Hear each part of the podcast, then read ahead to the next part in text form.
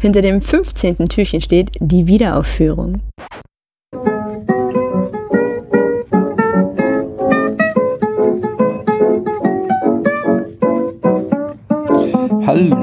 Liebe Hörerinnen und Hörer, hier spricht der Daniel. Äh, ich stehe hier an einem eiskalten Dezembermorgen auf unserem Balkon, weil unsere äh, Wohnung, äh, in unserer Wohnung finden lautstarke Weihnachtsvorbereitungen statt und da habe ich mir ein ruhiges Plätzchen gesucht. Und zwar stehe ich ausgerechnet hier oder jetzt hier, weil unsere heutigen Gäste mich gebeten haben, sie anzumoderieren. Und zwar ist es mir eine ganz große Freude. Jeden Sonntagmorgen gucke ich ganz gespannt auf mein Smartphone, um zu erfahren, welchen Filmklassiker Max und Christian diesmal herausgekramt haben. Wenn ihr unser Netzwerk und uns schon kennt, dann wisst ihr auch schon, dass ich von der Wiederaufführung rede. Ähm, die Wiederaufführung hat sich, auf, hat sich eine ganz spezielle Nische in, deutschen, in der deutschen Podcast-Szene gesucht und zwar sprechen die über Filmklassiker. Und wenn ich Filmklassiker sage, dann meine ich hier nicht irgendwie die Christopher Nolan Batman-Filme oder irgendwas, was Tarantino gemacht hat. Denn ähm, alles, was nach den 80ern entstanden ist, das kommt der Wiederaufführung schon mal gar nicht auf die Leinwand. Und Leinwand ist hier wiederum echt buchstäblich zu verstehen, denn die Wiederaufführung ist wahrscheinlich der einzige Podcast in Deutschland, der ein eigenes Kino hat. In Rostock führt Max nämlich öfter mal kurzerhand die Filme auf, die die beiden dann anschließend verpodcasten. Das ist ein Luxus, den möchte ich auch gerne mal haben. Ich habe Max und Christian gebeten, uns heute die erste Szene von Die Geister, die ich rief, zu analysieren. Und ich möchte euch noch nicht viel länger auf die Folter spannen, sondern euch einfach ans Herz legen, die Wiederaufführung jetzt gleich zu abonnieren und euren Horizont zu erweitern von Hollywood-Klassikern bis ausgefallenen DEFA-Streifen. Ähm, und äh, ja, es gibt echt wirklich wenige Podcaster, die es schaffen, mit so viel Leidenschaft vergessene Schätze zu bergen wie die beiden. Und von mir jetzt noch viel Spaß mit ihrer Folge. Dankeschön, lieber Daniel. Hallo, liebe Spätfilmhörer. Hier ist der Max von Wiederaufführung und ich bin verbunden mit dem Christian. Hallo. Äh, Max, was würdest du denn als die erste Szene bezeichnen? Ähm. ja, äh, ganz fachmännisch behaupte ich einfach, äh, wir nehmen bis zu dem Punkt, wo wir aus dem Monitor rauskommen und im Büro landen. Das ist ein schöner Cut. Ähm, ja, ja, das ist schön. Dann könnte man ja sagen, dann kann man sich wirklich darauf beschränken. Es fällt mir natürlich total schwer, weil für mich endet quasi die erste Szene mit dem Rausschmiss von dem Assistenten. Von dem Typen aus Police Academy, ne? Ach so, ja, nee, das, ich durchsehe dieses Gesicht und irgendwas in der Ferne erinnert sich, aber an Police Academy. Ich glaube auch. Ich meine, das ist, den verbinde ich mit Police Academy. Ich weiß nicht. Okay. Ja, äh, ja, also es ist ein bisschen schwierig, ne? Ich meine, man könnte das natürlich machen, dass man sagt, wir, wir versteifen. Nee, ist, ist auch ein hoch, hochkomplexer Film. Also das, äh, ja. Ja. Was soll man machen? Ja, also ich, äh, pass auf, Max, wir können es ja mal machen. Wir stürzen uns jetzt mal ganz doll auf die ersten äh, Werbeclips, die da kommen. Und wir müssen, glaube ich, schon noch mal kurz darauf eingehen, was denn da im Anschluss dann passiert. Aber wir können uns ja wirklich fokussieren und äh, dann haben wir es eigentlich genau mit drei Werbespots zu tun, die wir direkt hintereinander sehen. Oh ja. Jetzt heißt es äh, ein sehr sehr langer Trailer für äh, einen Lee Majors Actionfilm, der Tag, an dem das die Nacht, äh, The Night, oder ist es The Ach ja, nicht the, the Night, ja, The Night the Wayne Deer died oder The Wayne Deers. Also was ich jetzt wirklich an, ganz zu Anfang mag, ist, dass ich das als Zuschauer natürlich nicht sofort weiß, dass ich jetzt in einem Werbeclip bin. Das weiß ich erst ab dem zweiten, weil dann dann auch so der Monitor-Look dazukommt. Und äh, es ist tatsächlich so, dass ich richtig verblüfft war. Ich habe den auch erst im letzten Jahr zum ersten Mal gesehen ich finde, der fängt ja an wie, wie, wie ein Tim Burton-Film. Ich glaube, es wird sogar ein bisschen, ich finde fast, es wird damit gespielt. Ich weiß nicht, ob das schon so äh, typisch war für Tim Burton, aber äh, ich, ich äh, höre sozusagen so, so, so Danny Elfman-Klänge so irgendwie. Ja, ist ja, ja, genau, ist ja auch seine Musik. Ach, tatsächlich, ja. Guck mal, da habe ich gar nicht aufgepasst, ja. Ach so, ne, denn, denn also interessant, weil es klingt, ja, also ich glaube, dass überhaupt Danny Elfman viel dafür sorgt, äh, was so typisch an Tim Burton-Filmen rüberkommt, äh, in Sachen Stimmung. Na, jedenfalls äh, ist es dann eben auch ein Flug Flug über so eine äh, detailliert gestaltete Modellwelt, die dann äh, einen Übergang in die, äh, also in ein real gedrehtes Set denn so hat. Ne? Und äh, das erinnert mich sehr an den Einstieg von, ich denke, dass das Beetlejuice ist, der auch mit so einer mit so einem langen Kameraflug über eine Modellstadt anfängt, die dann in der Realität endet. Ja. Und ich, genau, und ich denke natürlich, ich bin jetzt in dem, das ist der Film, so fängt der Film an. Und ja. Äh, weil, weil ja auch der Titel eingeblendet wird in dieser Fahrt durch die Wolken, in der wir zu dem äh, kommen, zu diesem ja. Dörfchen. Dann denke ich ja, ja klar, ist ja auch Richard Donner, logisch, der haut natürlich auf die Pauke. Natürlich greifen jetzt Terroristen den Weihnachtsmann an. Das hat doch eigentlich in der Charles Dickens Geschichte überhaupt nichts verloren gehabt das funktioniert äh, irgendwie ganz gut. Ich bin dann eigentlich super enttäuscht, weil Lee Majors, der ist halt gar nicht, also der macht schon eine schöne selbstironische Nummer, aber ist wirklich kein guter Schauspieler, oder? Also so ein bisschen, weiß auch nicht. Äh, na, guck mal, ich, ich bin schon derjenige, der den zwar sieht und sich denkt, na, Lee Majors ist bestimmt so eine große Nummer und den nehme ich jetzt halt mal als große Nummer, ohne dass ich eigentlich viel von dem kenne. Oder Ach, du bist, ach, verstehe, okay, ja, deine Jugend hat dann gar nicht mehr beinhaltet, jeden Samstag oder Sonntag bei ZDF zu gucken, ein Colt für alle Fälle. Kennst du also ah. tatsächlich gar nicht? Colt für alle Fälle habe ich nicht geguckt, nö. Ah ja. Das ist ja interessant. Also, weil dann ist es ja wirklich eine totale Luftnummer. Also ich finde ja, ich finde, das ist so eine ähnliche Luftnummer wie äh, wenn David Hasselhoff heutzutage in irgendwelchen Filmen aufploppt. So, also für alle die, die den kennen, die haben da kurz einen Heiden Spaß dran. Aber in Wirklichkeit ist da auch selbst als selbstironischer Darsteller eigentlich nie überzeugend. Und so ein ähnliches Schicksal hat hier die Majors auf jeden Fall auch. Also der Name ist mir bekannt und wie gesagt, ich akzeptiere halt oder ich gehe halt davon aus, na, der ist halt große Nummer, deswegen äh, ja. auch oh, Lee Majors und lalala. Ja, aber genau, das ist eben schon der erste Knackpunkt äh, in dieser Szene. Äh, ja, was mir total immer gefällt, sind so diese kleinen Sachen. Ne? Wir, wir, wir äh, haben so diese Kamerafahrt vorbei an dem enorm großen Weihnachtsbaum und dann Peace on Earth, was auch sonst. Und dann das Schildchen Nordpol, äh, so, so, so kleine Gestaltungsdetails, das, da habe ich immer ganz viel Spaß dran.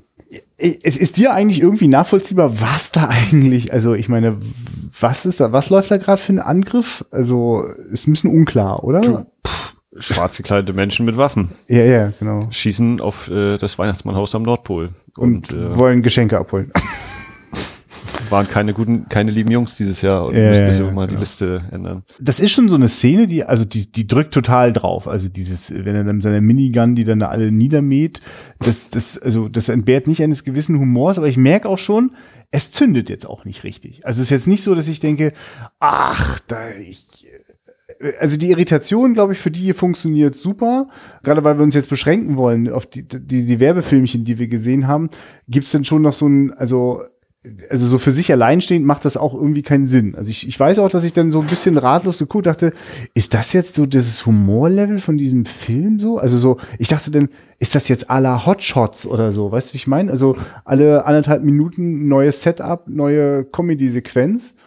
Ähm, und deswegen, wie gesagt, finde ich denn ganz toll, welche Szene sie, sich denn anschließt. Also dass wir einfach äh, sozusagen in dem abwegigen äh, Kopf eines Fernsehproduzenten sind. Aber wir wollten uns ja etwas beschränken. Was fällt dir denn noch ein zu der äh, Fahrt durch den Sumpf mit äh, Krokodilbegleitung? Mit, mit Robert Goulet, da, da muss ich mir sofort an Simpsons, an die Casino-Folge denken, äh, weil da eben Robert Goulet einen Gastauftritt hat. Äh, ohne dass es da in Verbindung steht. Ja, auch äh, eine schöne Persiflage. Nee, ich finde, zum, zum ersten Trailer muss ich natürlich sagen, den Film würde ich gucken wollen. Okay. Äh, der funktioniert bei mir. Ja. Äh, während dann eben Bob Goulets K-June Christmas, äh, da wäre ich dann nicht so interessiert. Aber fand ich auch, ja, ja, war nett. Äh, ja, ich meine, weil da, also jetzt in dieser, also in diesem Etablieren äh, der, der, der, der Comedy funktioniert funktionieren die nächsten beiden Sachen für mich auch gleich äh, sehr viel besser. Ne? Also äh, und ich realisiere gerade, es sind ja eben nicht nur doch nie, das sind nur die zwei Sachen. Das, der, der Trailer für das äh, äh, die Dickens äh, Weihnachtsgeschichte, das kommt ja dann erst später in der Szene, nachdem Bill Murray schon seinen ersten Auftritt hatte. Ja, was, was, was willst du denn noch zu den Cookies sagen? Zu den Cookies? Na, also die, die letzte Szene ist doch dann die, wo äh, wir gerade zu Hause sind und da wird dann gebacken und scheinbare Familienidylle. Ach so, und, ja, Und der äh, Schenkelklopfer Dad- ist dann, äh, Papa guckt nach den Bibern oder im Ja, amerikanischen, der, der Beaver ist ja dann das, wie man auch, Father likes Beaver, so ist es, glaube ich, ne? Ja, also nur falls das jetzt, ich, dir ist auch klar, was das meint. Der, Ja, na, wir erinnern uns alle an die nackte Kanone, wo äh, sie äh, hochgeht auf den Dachboden äh, und Leslie Nielsen schaut hoch und sagt nice fur oder nice beaver und dann gibt sie ihm ja den Biber runter. ah, Auch da diese. Doppeldeutigkeit und äh, also an die Szene muss ich dann sofort natürlich denken wieder. Äh, Hey. Ja, der Biber, der die schön gestaltete äh, Frau, also beziehungsweise ihr ihr Schambereich. Ja, um ehrlich zu sein, ich, ich habe das irgendwann mal in der amerikanischen Filmkritik gelesen. Hier kommt der Beaver-Shot so und ich so, was, wie Beaver-Shot? Was ist denn hier los? Ich habe es überhaupt nicht verstanden. Und man kann sich ja wahrscheinlich vorstellen, was los war, als ich Beaver-Shot gegoogelt habe. habe ich dann schnell Ja, verstanden, was da umgangssprachlich gemeint ist, nämlich der behaarte Unterleib der Frau. Das mal so. Also es ist auch unglaublich, also das ist eine äh, ganz schön sexistische, äh, böse Sprache, die, äh, ja, in den 80ern konnte man das auf jeden Fall noch so richtig schön raushauen. Ähm, genau, aber was erzählt uns das denn eigentlich? Also das sind jetzt quasi die Werbespots, die äh, die ganzen Verantwortlichen im Fernsehsender äh, jetzt mal dem äh, Ober, dem, dem Senderchef, er ist ja nicht nur Fernsehproduzent, sondern der, der Senderchef vorstellen. Das ist, das ist quasi unser Weihnachtsprogramm so. Oder Also eigentlich, eigentlich zeigt es uns ja, wie völlig bescheuert diese Werbung ist, was sie uns da eigentlich verkaufen oder verkaufen wollen. Und, und die Pointe ist ja dann letztlich, dass er dann mit seinem Werbespot kommt, äh, mit ja, Zerstörung, Atomkrieg, äh, die Welt liegt in Schutt und Asche und man denkt trotzdem irgendwie, naja, so, das ist jetzt aber auch nicht so toll. Aber eigentlich ist es wahrscheinlich genau der konsequente nächste Schritt in dieser Entwicklung von den bescheuerten Trailern, die die da machen, beziehungsweise dieses The Night the Reindeer Died. Also äh, diese völlig bekloppte Prämisse, naja, der Weihnachtsmann wird angegriffen. äh, das, das ist jetzt die ganze Sequenz, also die, die, die Werbespots, die wir sehen, den, äh, die Reaktion, auch das Entsetzen bei äh, Bill Murray, okay, das kann es jetzt wohl eigentlich nicht gewesen sein. Und dann wird es ja so richtig schlimm für ihn, wenn sie ihm dann zeigen, wie die äh, Fernsehsendung von ähm, äh, dem, dem, dem Scrooge, ist glaube ich auch als Musical, glaube ich sogar irgendwie. Oder, also, Also so eine Live, äh, eine Live-Vorführung ist ja, ja, ja, genau. Aber halt wirklich mit allen, also äh, Kostüm, Singen, Ja, ja. Kitsch und Gimmicks ohne Ende. auch teilweise überhaupt äh, eher unpassende Darsteller, aber die sind die Lieblinge der Nation. Eigentlich ist man als Zuschauer ja fast auf seiner Seite so, auf was für ein Scheiß so. Nur um dann sozusagen auf die ganz dunkle Seite geführt zu werden mit mit einer nuklearen Katastrophe, vor der man Angst haben soll.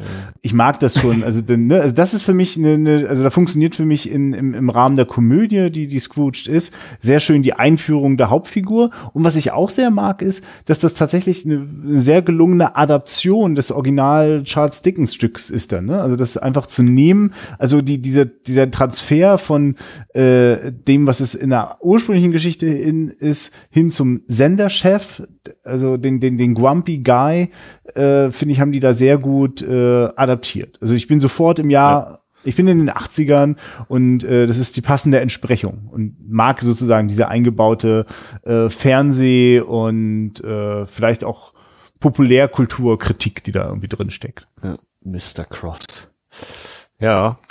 Ja, es äh, ist ein interessanter Auftakt auf jeden Fall. Also die, die, was ich ja eben auch meinte, ne, oder was wir eben gerade so das Problem hatten, wo endet eigentlich die erste Szene? Weil ich dann auch bei mir, als ich das nochmal, als ich reingeschaut habe, auch dachte, ey, wann mache ich jetzt eigentlich Stopp? Äh, jetzt kommt der Chef vorbei, jetzt kommt der Konkurrent, der interne Konkurrent vorbei.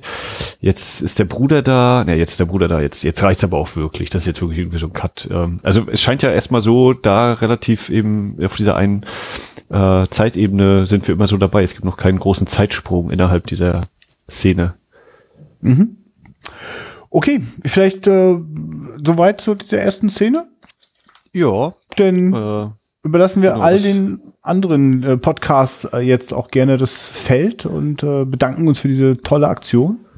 Ja, und wenn ich das hier richtig sehe, ist äh, morgen ja schon die nächste Folge, das nächste Türchen am Spätfilm Adventskalender öffnet sich und da, oh, da sehe ich Enough Talk. Und die werden sich dann, Die werden sich dann wahrscheinlich nicht unter 20 Minuten mit dem Film komplett beschäftigen, wenn ich das richtig sehe. Aber das werdet ihr, liebe Hörer, dann wohl morgen erfahren.